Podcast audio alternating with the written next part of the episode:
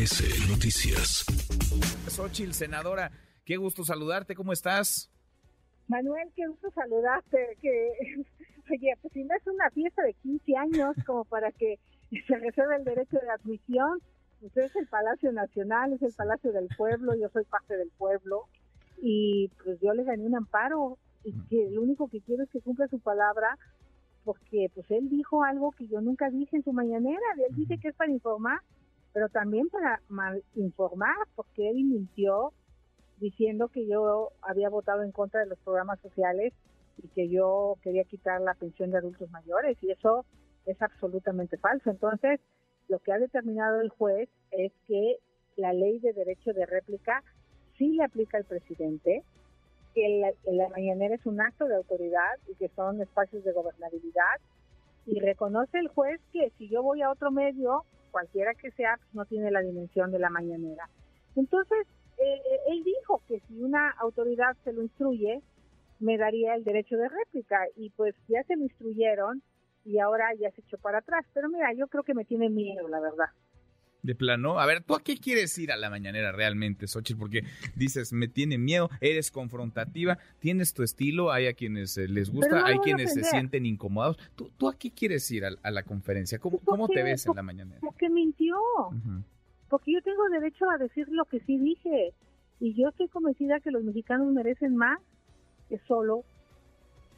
Estoy convencida que los jóvenes, además de la beca Jóvenes Construyen el Futuro, merecen tener acceso a una competencia, certificación laboral, merecen aprender un idioma, merecen aprender a programar, tener habilidades digitales. Eso es lo que yo dije en, en la Feria del Libro en Guadalajara. Yo, yo, yo sí veo un país con programas sociales, pero también veo un país con medicamentos, veo un país eh, con posibilidades de tener un empleo y eso su gobierno no lo está ofreciendo. Entonces, pues, lo tengo que decir enfrente para que no diga que solo lo digo en la Feria del Libro en Guadalajara. Entonces, este, no le voy a ofender, no, no, no le voy a decir una palabra antisonante. Yo solo tomaría el micrófono y le diría, señor presidente, lo que yo dije en Guadalajara es esto, esto y esto.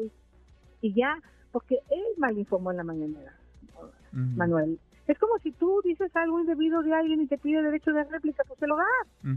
sí, sí, así, sí, así de fácil. Y pues me, tiene miedo, pues me tiene miedo a contrastar ideas. Es claro que el presidente le tiene miedo. Él, él se siente cómodo siendo él el único dueño de la verdad. Y, voy a estar el lunes ahí con el amparo en mano. El lunes tú vas a, tú vas a ir, eh, con el amparo te tendrían que dejar entrar.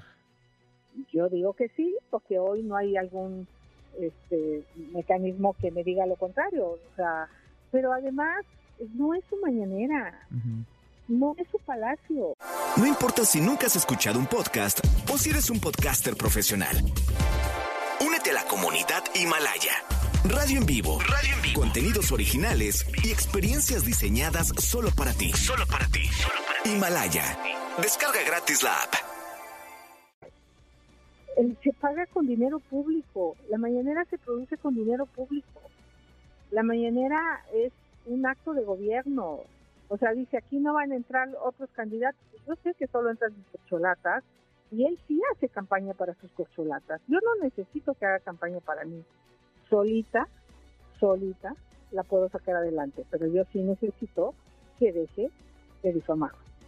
Entonces, eh, vas a ir, eh, si no te dejan entrar, pues lo, seguirás eh, lo seguirás intentando. Xochitl, tienes el recurso, tienes el amparo, digamos, tienes la ley de tu lado te vas a presentar y esperas que te dejen entrar y no vas a ofender al presidente, no le vas a faltar el respeto, vas a decir lo que quieres por la investidura presidencial.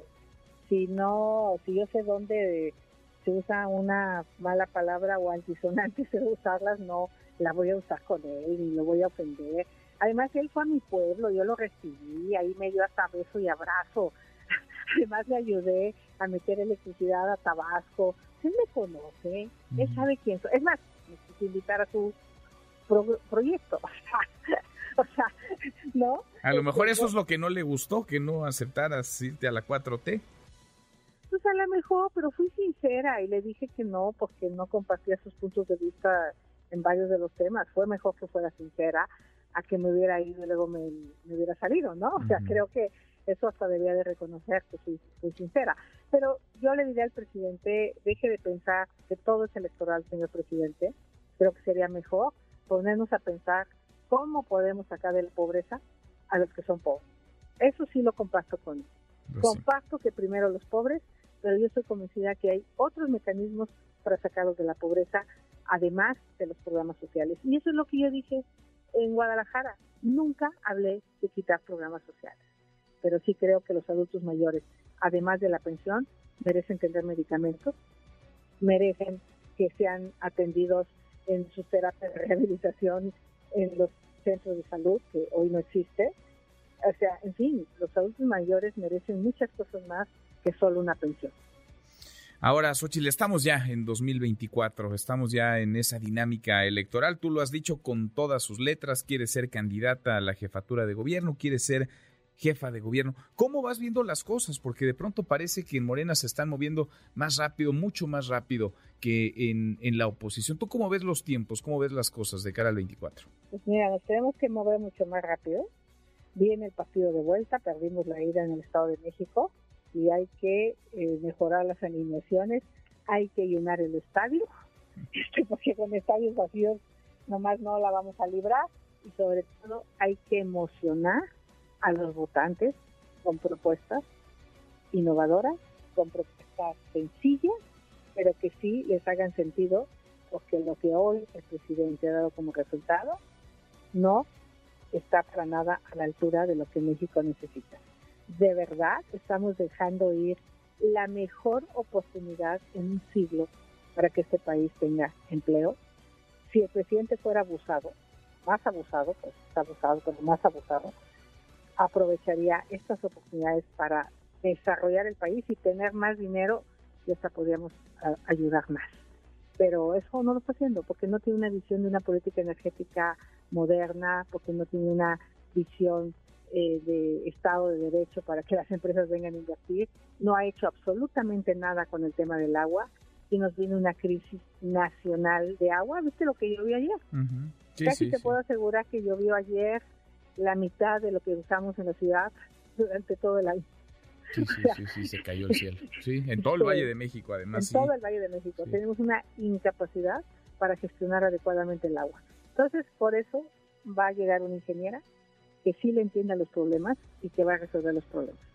Ahora, antes de llegar a la aduana, digamos, del 24, hay que pasar por el proceso interno, me imagino, en este 2023. Vi que te reuniste hace algunos días con Santiago Tahuada, alcalde en Benito Juárez. Decías, nos vamos a poner de acuerdo. Son, digamos, los más, los más visibles, los dos más visibles. Tú encabezas todas las mediciones, todas las encuestas del lado de la oposición e incluso en algunas, en general, más allá de la 4T y sin partido, eh, tu figura, tu nombre está muy bien evaluado. Em, ¿Cómo ves los tiempos? ¿Cuándo tendría que haber una definición para el candidato o la candidata de la oposición?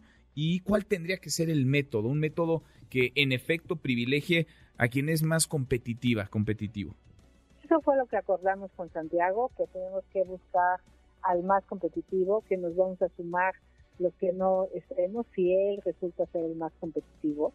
Yo, por supuesto, que me sumaría. Si yo resulto ser la más competitiva, él se sumaría y haríamos mancuerna. De eso se trata y yo le propuse que máximo en septiembre tengamos el candidato de la Ciudad de México o candidata. Septiembre. Máximo septiembre, sí. Yo creo que no podemos esperar más tiempo, hay que ponernos a cambiar. Eh, esto está demasiado acelerado, por cierto, el presidente habla mucho de la mafia del poder y que la corrupción. Ojalá le preguntara a sus corcholatas quién está pagando toda la publicidad. Ando en Nuevo León y bueno, hasta acá llega. Fui a Veracruz y está lleno el país tapizado de, de corcholatas y pues yo no me queda claro quién está poniendo la lana, porque dice que el INE debe de vigilar, yo creo que sí, pero desde ahorita, porque hay demasiado dinero ya, que mi pregunta es, ¿quién lo está poniendo y a cambio de qué? Mm, por lo pronto se están moviendo y en la oposición no terminan aún de, definir ni de ponerse de acuerdo. Tú dices, yo voy o me apunto, levanto la mano, las encuestas... Eh, digamos, te respaldan en tu, en tu aspiración. Vas a competir, septiembre es la fecha que acordaron de manera informal, pero pues son los dos principales contendientes, así que si ustedes eh, pactaron eso, seguramente así deberá, así deberá ser. Xochitl, seguimos platicando, te agradezco como siempre. Te mando un abrazo a ti y a todo el auditorio. Gracias. Otro de vuelta. Muy buenas tardes. Xochil Galvez, senadora del PAN, que dice pues, estar ahí el lunes. El lunes voy a la mañanera del presidente López Obrador y voy con un amparo porque tengo derecho a ejercer la réplica en la conferencia, en la conferencia mañanera. Redes sociales para que siga en contacto: Twitter, Facebook y TikTok. M. López San Martín.